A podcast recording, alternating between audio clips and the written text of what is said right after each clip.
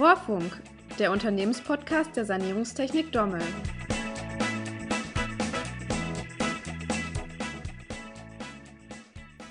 Hallo und herzlich willkommen zu Rohrfunk, dem Unternehmenspodcast der Sanierungstechnik Dommel GmbH. In unserer heutigen Folge wollen wir nicht nur wieder in die spannende Welt der Sanierungstechnik eintauchen, sondern auch ein wenig über Politik und Lobbyarbeit sprechen. Dabei werden die Abwassergebühren, die wir ja alle zahlen und über die aktuell stark diskutiert wird, ein Thema sein. Meine heutigen Gesprächspartner sind Reinhild Haker, Geschäftsführerin des Rohrleitungssanierungsverbands, kurz RSV, sowie Benedikt Stentrup, Geschäftsführer der Sanierungstechnik Dommel GmbH und Leiter des Arbeitskreises Fachkräfte im RSV. Hallo und herzlich willkommen. Ja, hallo, freut mich auch hier zu sein. Ja, hallo.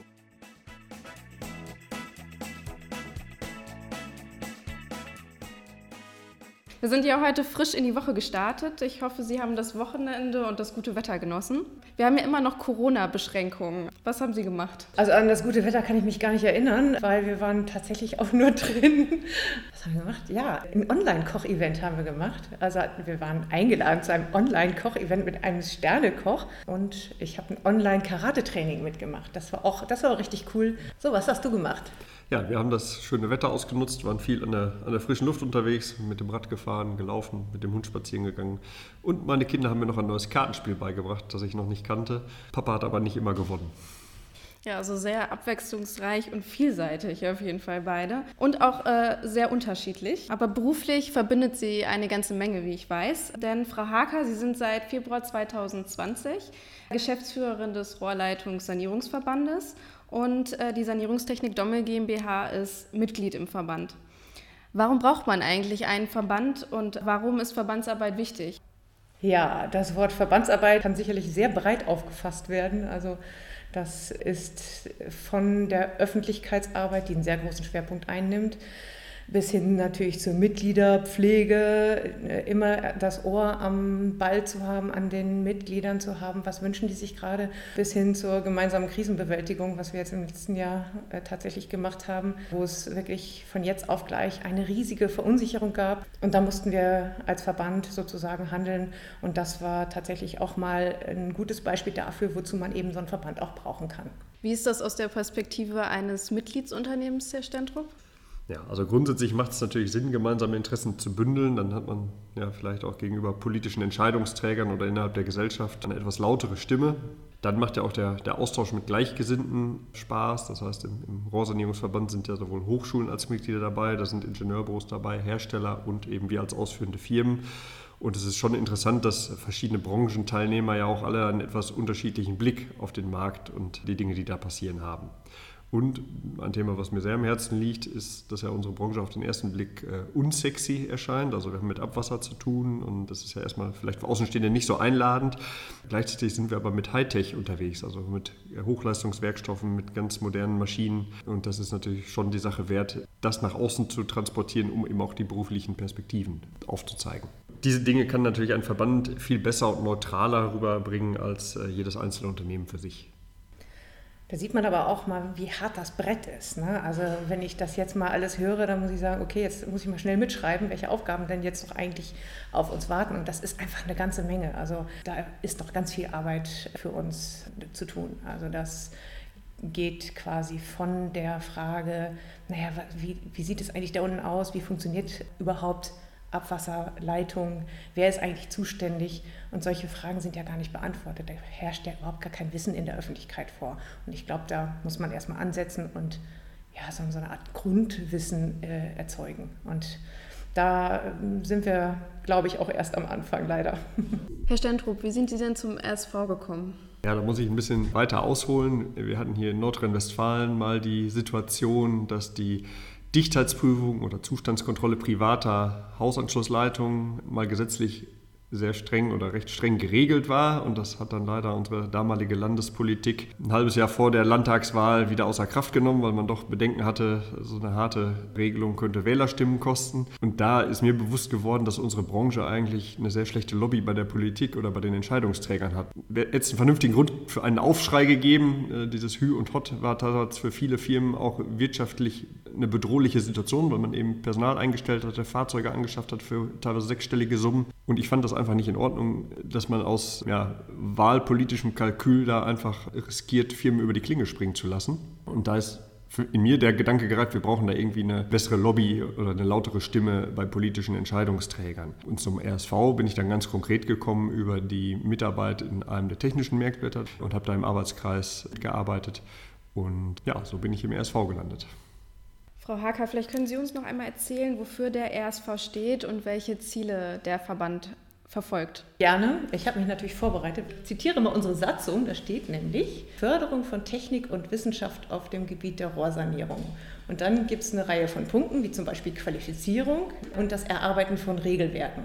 So, das klingt jetzt alles ziemlich überschaubar, ist aber tatsächlich in der Praxis äh, sehr vielfältig. Und ja, wie gesagt, was ich eben auch schon mal andeutete, da ist noch eine Menge zu tun. Also noch weit bevor man anfangen kann, irgendwelche Überzeugungsarbeit zu machen oder Lobbyarbeit oder Öffentlichkeitsarbeit, da müssen wir noch ganz viel Wissensarbeit machen. Wenn wir davon ausgehen, dass in der Schule jedes Kind lernt, lernt ähm, wie Atommüll entsorgt wird, aber man nicht weiß, was passiert, wenn man auf die Klospülung drückt, dann ist da einfach noch ein bisschen was zu tun. Ja, also neben den ganzen Normen und Regelwerken, die man im RSV erarbeitet hat, gab ja viele, viele neue Technologien, die, die noch nicht so alt sind. Das Schlauchlining wird dieses Jahr 50 Jahre. Da war natürlich viel Regelungsarbeit erforderlich, um erstmal ein vernünftiges Qualitätsniveau zu etablieren. Und das hat letztendlich auch dazu geführt, dass äh, Made in Germany, also Produkte, die da in Deutschland produziert werden, auch im Ausland einen guten Ruf genießen. Also auch in, auf anderen Kontinenten werden Schlauchliner von deutschen Herstellern, Harz oder Mörtel äh, aus Deutschland, erfolgreich eingesetzt und man hat da großes Vertrauen in die Qualität, die man da bekommt. Tatsächlich historisch gesehen ist der RSV gegründet worden, um genau diese neuen Technologien, vor der man natürlich in Deutschland erstmal auch Vorbehalte hatte, zu beschreiben, greifbar zu machen und eben Regelwerke nicht nur herzustellen, um irgendwelche Formalitäten aufzubauen und Bürokratie aufzubauen, sondern eigentlich in erster Linie, um den Markt zu bereiten, um Vertrauen zu schaffen bei den Auftraggebern dafür. Und auch gleichzeitig, und das ist tatsächlich auch passiert, das Qualitäts, die ganze gesamte Qualitätsüberwachung direkt mit zu begleiten. Ähm, Hintergrund ist ja der, dass das, was da passiert, das entsteht unter der Erde. Und diese gesamten Produktionsprozesse finden quasi ohne Beisein der Öffentlichkeit statt. Also man muss im Prinzip darauf vertrauen, dass das, was da unten passiert, auch wirklich richtig gemacht wurde, also gemäß der Anleitung.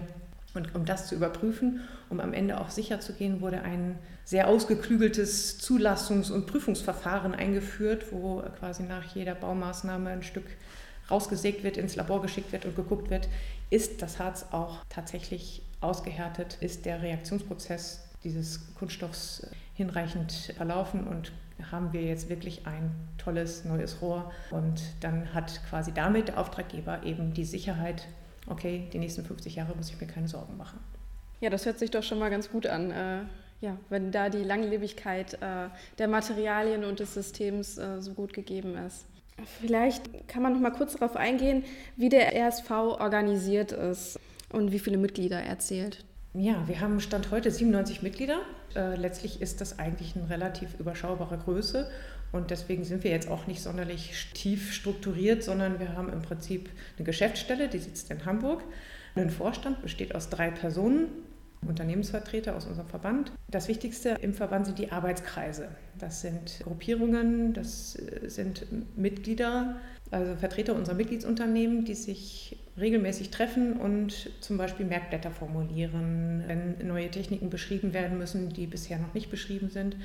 So, und solche, diese Arbeitskreise tagen im Moment natürlich online und dann äh, werden die Merkblätter quasi auf neuesten Stand gebracht und veröffentlicht. Es gibt ja auch nicht nur die Arbeitskreise zu den technischen Regelungen, ja beispielsweise auch den Arbeitskreis zur Fachkräftesicherung oder es gibt den Beirat, der dem Verband Impulse von außen liefern kann. Da sitzen also nicht nur Leute aus der Branche, sondern auch Leute, die von außen darauf gucken und ja, ab und zu helfen, dass auch der Verband sich dann nicht in sich selbst verliert, sondern sich weiterentwickeln kann.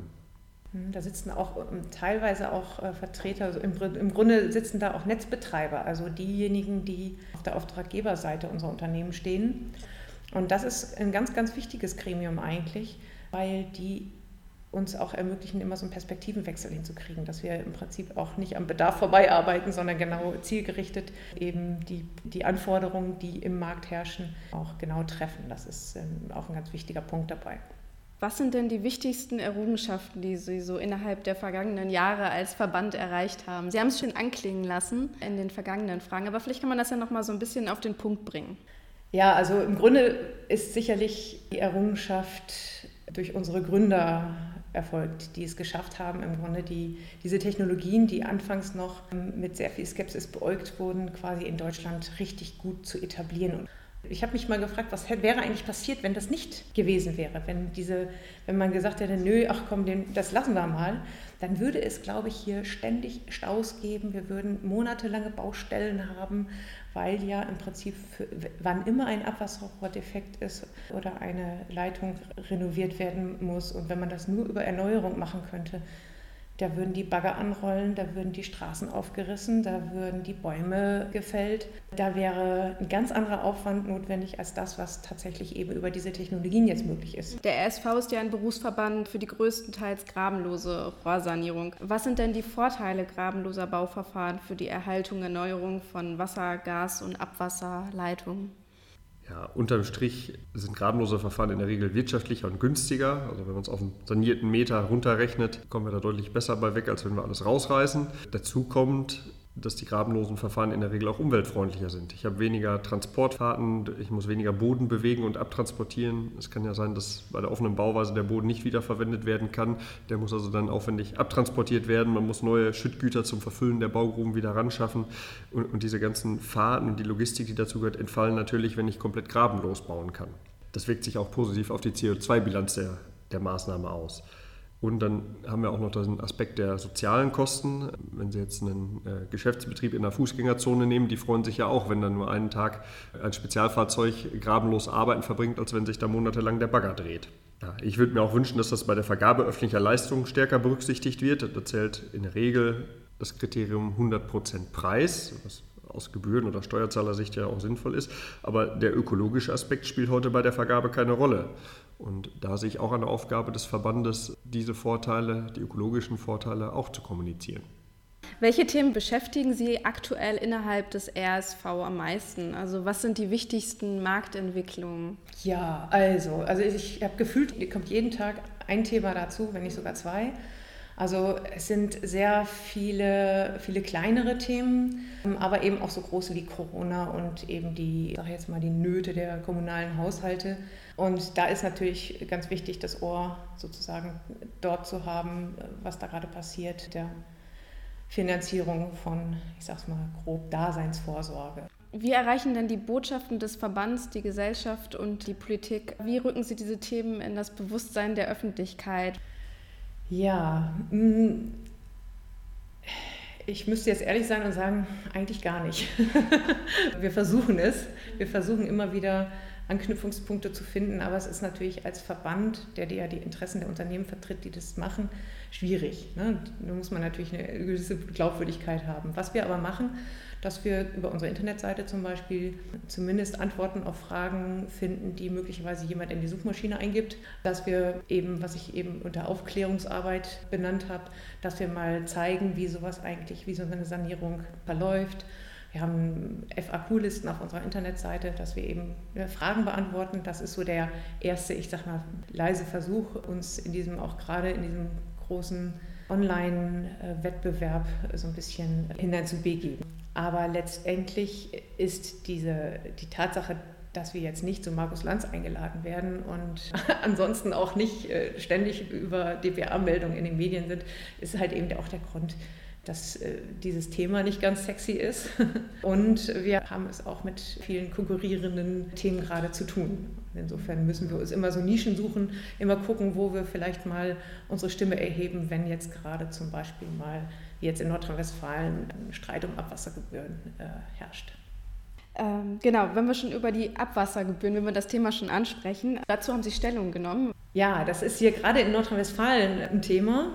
Das hat jetzt nicht diese starke bundesweite äh, Resonanz, zumindest im Moment nicht. Es kommt immer mal wieder vor, dass auch äh, Haus und Grund machen äh, oder der Bund der Steuerzahler immer mal wieder das Thema Abwassergebühren in die Medien reinbringen. Es ist alles ein, ist wirklich ein etwas komplexes Thema. Es ist, glaube ich, nichts, was man auf der Straße mal jemandem erklären kann. Da muss man sich echt einarbeiten und deswegen finde ich es auch schade, dass das eben so, ne, beim Bürger wird das natürlich so, hey, du wirst gerade betrogen, werde ich. Und das ist natürlich ein bisschen zu kurz gesprungen. Und da haben wir eine Stellungnahme erarbeitet, wo wir eben genau das klargemacht haben, dass wir da gerne einfach eine andere Rhetorik hätten. Das mit den Abwassergebühren ist ja eher ein kontroverses Thema. Es gibt aber durchaus auch Themen, die kurioser Natur sind. Vielleicht können Sie uns in dem Zusammenhang einmal erzählen, um was es bei der Debatte über die Schachtabdeckung in dem Videospiel Cyberpunk 2077 ging. Ja, also das kriegt man jetzt übers, über den Podcast nicht mit. Ich grinse nicht. Also für mich ist das äh, total lustig, weil es war wirklich eine sehr witzige Geschichte und letztlich eigentlich auch nicht mehr. Also es ist wirklich nicht, eigentlich war es von vornherein nicht wirklich ernst gemeint, was wir da gemacht haben. Wir hatten den Hinweis bekommen, so hey, ähm, da gibt es gerade eben bei Cyberpunk 2077 werden Schachtabdeckungen verwendet und dieses Spiel war ja angetreten, um extrem realistisch zu sein in dieser virtuellen Stadt. Jedenfalls ähm, gab es dann eine Diskussion in diesen Gaming-Foren und wir haben uns dann einfach den Spaß erlaubt, dass wir dann eine offizielle Stellungnahme geschrieben haben. So, der RSV ist stolz darauf, dass wir so deutsche Normen in diesem erfolgreichen Spiel vertreten können, ähm, aber natürlich geht das nicht. Ehrlich gesagt war das am Ende auch mal sich in, in Medien begeben, in denen eben möglicherweise auch unsere Zielgruppe sitzt. Und einfach auch mal zu zeigen, hey, wir sind nicht so ein verstaubter Bauverband und verstaubte konservative Unternehmen, sondern wir, wir können über uns selbst lachen ja, sowohl Dommel als auch der RSV sind ja auch in den sozialen Medien wie äh, Instagram und Facebook vertreten und aktiv. Wie wichtig sind denn für Sie diese digitalen Kommunikationswege und der Austausch dort? Wie sieht generell Ihre Kommunikation dort aus? Ja, also dieses Nutzen der Medien, die wir jetzt, also so Instagram, Facebook oder vor allem auch die eigene Website, das ist natürlich etwas, was so dem der tatsächlichen einfach der Entwicklung geschuldet ist. Das ist jetzt nicht so, hey, wir wollen jetzt mal cool sein und Social Media machen, sondern wir haben Inhalte zu transportieren und wir müssen gucken, wo wir sie den Mitteln an den Mann und an die Frau bringen, die auch Mann und Frau heute nutzen. Ne? Also im Grunde ist, haben wir auch über die, diese mediale Revolution, sage ich jetzt mal, auch die Chance, eben auch unsere, unsere Zielgruppe direkt anzusprechen. Das ist natürlich das Tolle. Und äh, haben wir es ja mit einer Interaktion zu tun, die wir ja wollen. Ähm, und so gibt es hat man auf diese Weise eine ständige Interaktion mit der direkten Zielgruppe. Da besteht natürlich jetzt ein Wettbewerb äh, zwischen den äh, Online-Medien und den klassischen Medien, die wir allerdings auch brauchen. Also wir brauchen immer noch gut recherchierende Journalisten und gute Medien, die äh, Handwerk verstehen. Deswegen kann das auch immer nur ein Nebeneinander sein. Ja, wir sind schon seit ein paar Jahren in den sozialen Netzwerken aktiv und versuchen natürlich für potenzielle Kunden, Lieferanten oder auch Mitarbeiter dort auffindbar zu sein. Wenn man bedenkt, dass, dass Instagram in Deutschland geschätzt 21 Millionen Nutzer hat, Facebook sogar 32 Millionen Nutzer, dann werden da schon auch ein paar potenzielle Kunden und Mitarbeiter dabei sein. Und gerade im Recruiting haben wir mit Social Media gute Erfahrungen gemacht. Wir haben aber auch ganz kuriose Erfahrungen gemacht. Also unser reichweitenstärkster äh, Beitrag war ein Waschbär, den wir bei einer Kanaluntersuchung in dem Regenwasserkanal gefunden haben. Unsere Kollegen haben geistesgegenwärtig mit der Kamera draufgehalten und das ist mittlerweile über 15.000 Mal bei LinkedIn angeklickt worden und wir haben einen Daumen hoch aus verschiedensten Regionen der Erde bekommen. Das haben wir so nicht kommen sehen. Also manchmal ist Social Media auch äh, kurios, aber natürlich auch ganz, ganz lustig, wenn unsere Beiträge da so eine Reichweite erzielen. Aufgrund der aktuellen Corona-Lage und der Kontaktbeschränkungen ist ja die Durchführung gewohnter Formate, ähm, wie zum Beispiel persönliche Veranstaltungen, Konferenzen und Workshops ja eher schwierig. Wie gehen Sie denn als Verband mit dieser Situation um? Also ich bin im Februar 2020 als Geschäftsführerin gestartet und habe auf der Mitgliederversammlung vollmundig bekundet, ich will die Geschäftsstelle digitalisieren. Gleichzeitig hatte ich aber auch meinen Kalender so voll mit Terminen, dass ich dachte, okay, ob ich das Büro dieses Jahr von innen sehen werde, weiß ich nicht. So, bekanntlich kam das anders. Das mit der Digitalisierung habe ich dann tatsächlich gemacht. Und wir haben über Zoom dann eine Vorstandssitzung anberaumt. Und dann kam auch der Hinweis von Mitgliedern, Mensch, so Corona, das ist jetzt hier gerade so viel Unsicherheit im, im Raum. Diese Sitzung war dann mittwochs von 11 bis 12 Uhr, oder von 10 bis 11, ich weiß gar nicht, eine Stunde lang. Wir haben gesagt, wir wollen nicht zu viel Zeit vergeuden, sondern das relativ zügig. Und dann haben, haben wir das als Erfahrungsaustausch tituliert und dann hat jeder einfach mal gerade erzählt, was ihn gerade beschäftigt. Und wir haben dann versucht, auch eben die Fragen aufzunehmen und dann auf der Webseite auch Antworten nachgeschoben. Und dann haben wir, sind wir relativ schnell dazu gekommen, dass wir das eigentlich öfter machen wollen. Ja, Videokonferenzen haben sich toll etabliert. Also in den, in den, Arbeitskreisen ist es eigentlich schon fast Standard, das, das, das neue Normal, dass wir über Videokonferenzen kommunizieren. Es gibt diesen Erfahrungsaustausch vom ESV, der also zu Beginn der Pandemiezeit äh, ins Leben gerufen wurde. Und da sind aus allen Bereichen der Branchen und auch neue Mitglieder daraus vertreten. Und es war natürlich gerade am Anfang, äh, wo ja jeder von uns auch vielleicht noch eine stärkere Unsicherheit in sich hatte, wie weit betrifft unsere Branche das, äh, müssen wir jetzt auch mit Betriebsschließung rechnen und dergleichen, war das schon hilfreich, dass man sich austauschen konnte. Und wir hatten auch ganz konkrete Themen zu besprechen. Wenn es dann plötzlich keine Einweganzüge oder Einweghandschuhe mehr zu kaufen gibt oder sich die Preise verdoppeln und verdreifachen, das war ja auch für unsere Branche ein ganz konkretes Problem, wo man manchmal über Hinweise anderer dankbar war. Ja, es ist auch bis heute spannend zu hören, wie andere Betriebe mit den Herausforderungen umgehen. Und ja, das Medium Videokonferenz ist, wie gesagt, heute schon sehr, sehr routiniert, denke ich, in allen Bereichen verbreitet. Hat denn die Corona-Situation auch eine gesteigerte Wertschätzung für die Kanalnetze und die Fachkräfte in der Branche bewirkt? Schön wäre es. Möglicherweise kann das im Nachgang noch passieren, wenn wir jetzt auch weiterhin immer darüber reden, dass ja Coronaviren im Abwasser tatsächlich nachgewiesen werden können. Sie sind dann aber nicht mehr ansteckend, das muss man an der Stelle immer sagen. Aber es scheint wohl eine relativ gute Untersuchbarkeit der Abwässer danach zu geben. Aber ich glaube, das war es dann auch. Ich, ich kann es leider nicht beobachten. Also ich, ich stelle nicht fest, dass wir dadurch jetzt in den Mittelpunkt der Wahrnehmung gerückt sind. Schade eigentlich. Ja, wo liegen denn aus Ihrer Sicht die größten Herausforderungen für die Rohrleitungssanierungsbranche in den kommenden Jahren? Also ich glaube, ähm, wir haben einmal das Thema Klimaschutz und Nachhaltigkeit, Generationensicherung. Das ist, glaube ich, etwas, was auch wiederkommen wird. Da werden wir sicherlich auch auf den Prüfstand gestellt mit allem, was wir tun, aber eben auch ist es dann auch wichtig, unsere Technologien eben so darzustellen, wie sie sind, nämlich vergleichsweise nachhaltig. Dann kommt der nächste Punkt, dem, der finanzielle Druck der öffentlichen Haushalte. Das wird sicherlich vor allen Dingen, was die Kommunen betrifft, äh, große, ein großes Thema werden demnächst. Äh, und dann das Dritte, ich glaube, auch das ist nicht vom Tisch, ist das Thema Fachkräfte. Ich glaube, da hat sich an der Bewerberfront jetzt nicht sonderlich viel Entspannung ergeben, wenn ich das richtig gehört habe, oder? Ja, also der Fachkräftemangel wird uns sicherlich in den nächsten Jahren äh, genauso intensiv treffen wie viele klassische Handwerksbetriebe auch. Das hat ja auch demografische Gründe.